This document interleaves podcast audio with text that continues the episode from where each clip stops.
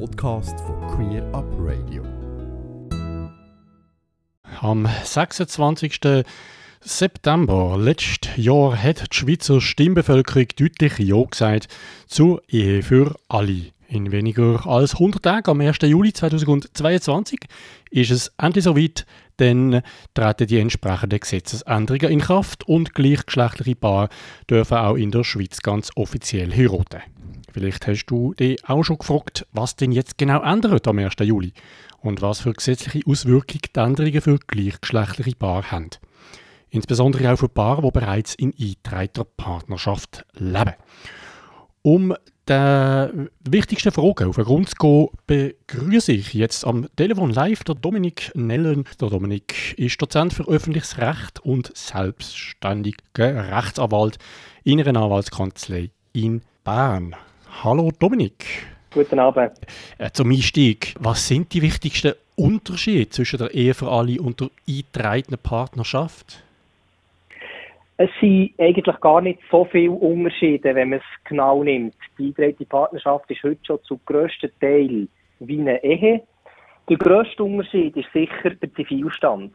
Wenn man eine eingetragene Partnerschaft eingeht, dann wissen immer alle Leute, dass man entweder lesbisch oder schwul oder bisexuell ist.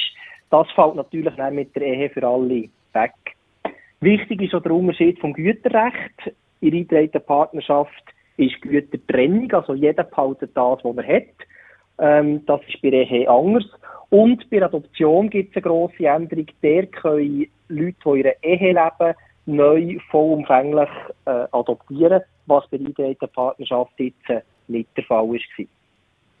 Du hast Güterstand, Gütertrennung äh, erwähnt. Kannst du das ein bisschen ausführlicher noch beschreiben, was das jetzt genau heisst? Also in einer eingetragenen Partnerschaft geht man davon aus, oder ist der Gesetzgeber davon ausgegangen, dass sich zwei Männer, zwei Frauen zusammentun. Die behalten weiterhin ihre Konten, die behalten ihr Geld. Es gibt nichts, wo man gegenseitig austauschen muss. Also äh, alles, was man verdient hat, bleibt bei einem selber. Ähm, und darum ist so im Rahmen von einer Scheidung, näher, von einer Auflösung von eingetragenen Partnerschaft relativ einfach. Ähm, jeder behaltet das, was er selber verdient hat und selber gehabt hat. In der Ehe ist die sogenannte Errungenschaftsbeteiligung und das ist jetzt neu ja bei zwei Frauen und zwei Männern, die heiraten. Das heisst, alles, was man während der Ehe verdient, kommt in einen gemeinsamen Topf, die sogenannte Errungenschaft, und wird, wenn man sich näher würde trennen, respektive scheiden, aufteilt werden. Also der gibt es einen neuen gemeinsamen Topf, wo alles reinkommt, was man in der Ehe zusammen verdient hat. Okay. Jetzt eine Änderung, die auch ähm, mit der Ehe für alle in Kraft tritt, ist aber etwas, wo, oder zwei Themen, die Frauen betreffen. Das eine ist Zugang zur Samenspende und dann bei der Rente ändert meines Wissens auch noch etwas. Genau. Was neu ist, ist, dass lesbische Ehepaare den Zugang zu der Samenbank haben. Das ist etwas, was bis jetzt nicht so war bei der eingetragenen Partnerschaft also gewisse Fortpflanzungsmaßnahmen, die dort äh, zulässig sind für Ehepaare. Plus in der eingetragenen Partnerschaft sind Frauen, die ähm, die Ehepartner, also die eingetragene Partnerin gestorben ist, bis jetzt als Witwer geführt worden. Äh, das hat zu einer Ungleichberechtigung geführt zwischen überlebenden Ehefrauen und überlebenden eingetragenen Partnerinnen. Und auch das wird mit, wird mit der Ehe für alle beseitigt. Genau, und dann schlussendlich gibt es auch noch einen Punkt, nämlich bei der Einbürgerung, auch hier ändert noch etwas. Genau. Äh, bis jetzt ist es so gewesen, dass die Partnerinnen und Partner nicht erleichtert eingebürgert wurden. Also dort ähm, hat man müssen die ordentliche Einbürgerung machen. Äh, es hat eine leichte Verkürzung gegeben von den Fristen. Das heisst, man hat nur müssen fünf Jahre in der Schweiz sein, statt zehn Jahre in der ordentlichen Einbürgerung.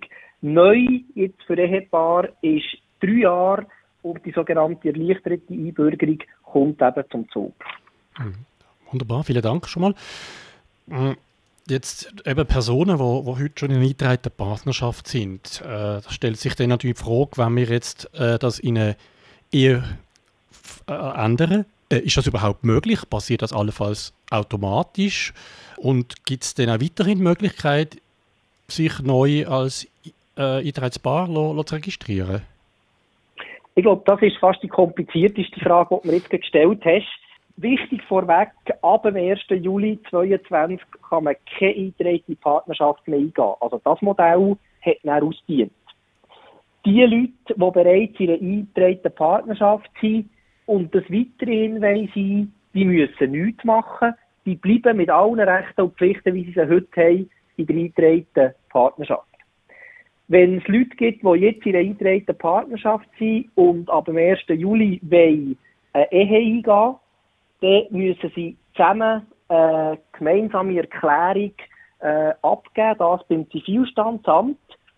Dann sind sie dann ab 1. Juli oder ab dem, wo dann logischerweise die Ehe eingetragen wird, sind sie dann verheiratet, also Ehe für alle. Vielleicht noch wichtig, ähm, wir haben es vorher vom Güterstand gehabt, wenn es eine Änderung gibt von eingetragter Partnerschaft zu Ehe, dann ist das neue Güterrecht auch erst ab dem 1. Juli oder ab dem, wo sie eben die Umwandlung machen, äh, gültig. Also das heisst, für den ersten Teil, wo sie zusammengelebt haben als eingetragte Partner, Gütertrennung und ab dem, wo sie in Ehe zusammen sind, die Errungenschaftsbeteiligung, also dort, wo die Güter zusammenfallen. Eine Besonderheit gibt es vielleicht noch, die ich kurz erwähne. Wenn es Leute gibt, die im Ausland geheiratet haben, also die Ehe sind eingegangen, sind die jetzt als eingetragene Partner geführt worden in der Schweiz und somit mit Gütertrennung. Für die ist ganz wichtig, wenn sie nichts machen, dann wird rückwirkend ab Eheschliessung äh, der Errungenschaftsbeteiligung gelten, also rückwirkend, das kann mehrere Jahre zurückgehen. Und wenn sie das nicht wollen, müssen sie gegeneinander oder gegenseitig eine Erklärung abgeben bis zum 30. Juni, also bis in rund drei Monaten, und sagen, dass sie eben Gütertrennung wollen haben bis zum 30.06. und erst ab dann nach der Errungenschaftsbeteiligung. Gerade der letzte Punkt, dass, wenn ich das richtig verstanden habe, ist, dass auch da das Thema, wo man jetzt schon wirklich aktiv eigentlich muss werden, wenn man es nicht will, ändern dann muss man sich dort jetzt darum bemühen. Ja? Und für alle anderen ist dann einfach erst auf dem 1. Juli äh, etwas, also sprich Ehe möglich. Genau, es gibt zwei Leute, die jetzt aktiv werden müssen. Die einen sind die, die im Ausland geheiratet haben. Die müssen sich gut Gedanken darüber machen, welche Variante das sie wählen wollen wichtig. Und die Zweiten, die jetzt müssen aktiv werden sind denen, die jetzt plötzlich noch in den Sinn kommt, dass sie doch lieber die eingehende Partnerschaft eingehen statt Ehe für alle. Die haben nämlich jetzt nur noch drei Monate Zeit, um das zu machen. Und es gibt eine gewisse Gruppe von Leuten, die das sicher äh, in Frage würde kommen. Und die müssen jetzt noch Gas geben, dass sie eben noch die eingetragene Partnerschaft können eingehen solange es noch gibt. Okay. Und jetzt hast du auch schon gesagt, also wir haben es erwähnt, äh, die, äh, die Einbürgerung, die erleichterte Einbürgerung, die es gibt, jetzt dann aber auch äh, für Personen, wo, also ausländische Personen, die bereits mit einem Schweizer verpartnert sind und sich einbürgern die können sich die jetzt freuen, das heißt, dass es schneller geht. Also sie schneller können einbürgern. Für alle anderen gilt ja dann das gleiche Recht wie für heterosexuelle Paare. Genau, ab dann, wo sie ihre Ehe sind, also ab dann, wo sie sich umändern äh, in, in eine Ehe, gelten auch die erleichterte Einbürgerung, die möglich ist.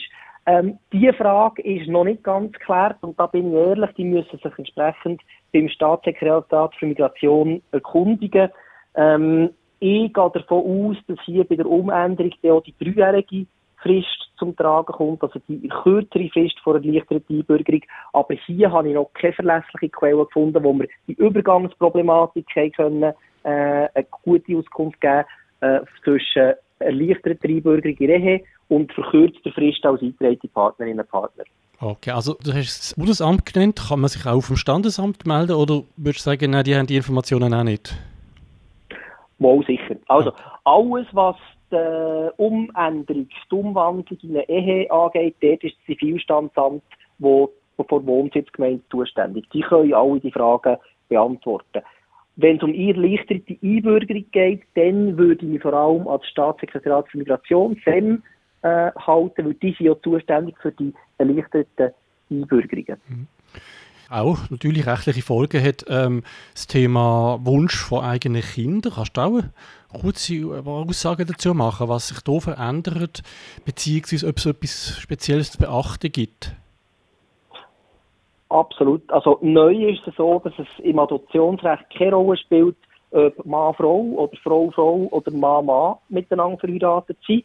Die Adoption ist auf jeden Fall äh, zulässig, wenn man verheiratet ist seit drei Jahren, mindestens 28 und in der Schweiz wohnt. Also dort sind die Voraussetzungen absolut gleich.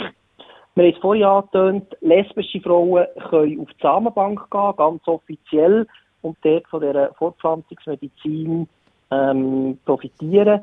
Plus, was auch neu ist, Kinder von gleichgeschlechtlichen, gleichgeschlechtlichen Ehepaaren, ähm, wenn die zusammen Kinder haben, tut der Ehepartner, die Ehepartnerin wird von Anfang an, von Geburt an, Vater, rechtlich Vater und rechtlich Mutter.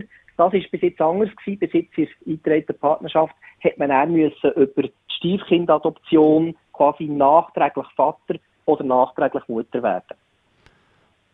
Gut, jetzt, das sind ganz viele Informationen gewesen. Vielleicht kann man sich jetzt nicht gerade alles können merken. Wo würdest du ähm, die Leute anschicken, wenn sie noch mehr Informationen haben, wenn Fragen bestehen? Ich denke, es kommt darauf an, äh, in welchen Bereichen das Fragen sind. Wenn es wirklich ist Umwandlung, dann ist das Zivilstandsamt zuständig. Wenn es um Adoption geht, dann würde die kantonale Adoptionsbehörde wäre die Ansprechperson. Ähm, und wenn es wirklich um rechtliche Fragen geht, Güterrecht etc., dann wäre es eine Anwältin, ein Anwalt, Anwalt oder, wie man es halt heute häufig macht, auch zuerst mal eine Runde auf Google suchen. Da findet man schon relativ gut die Informationen. Super, vielen herzlichen Dank dir, Dominik, für das Gespräch. Sehr gern, schönen Abend. Merci, gleichfalls. Ja, ich habe mich mit dem Dominik Nellen über die rechtlichen Auswirkungen von der Ehe für alle unterhalten. Der Dominik ist Dozent für öffentliches Recht und selbstständiger Rechtsanwalt in Bern. Mehr Infos zu Ehe für alle findest du, werden gehört, auch im Internet oder natürlich auch bei der Lesba-Organisation Schweiz los und im Dachverband der Schwulen und bisexuellen Männer pinkcross unter los.ch bzw. pinkcross.ch. Ganze Sendungen und mehr findest du auf queerupradio.ch.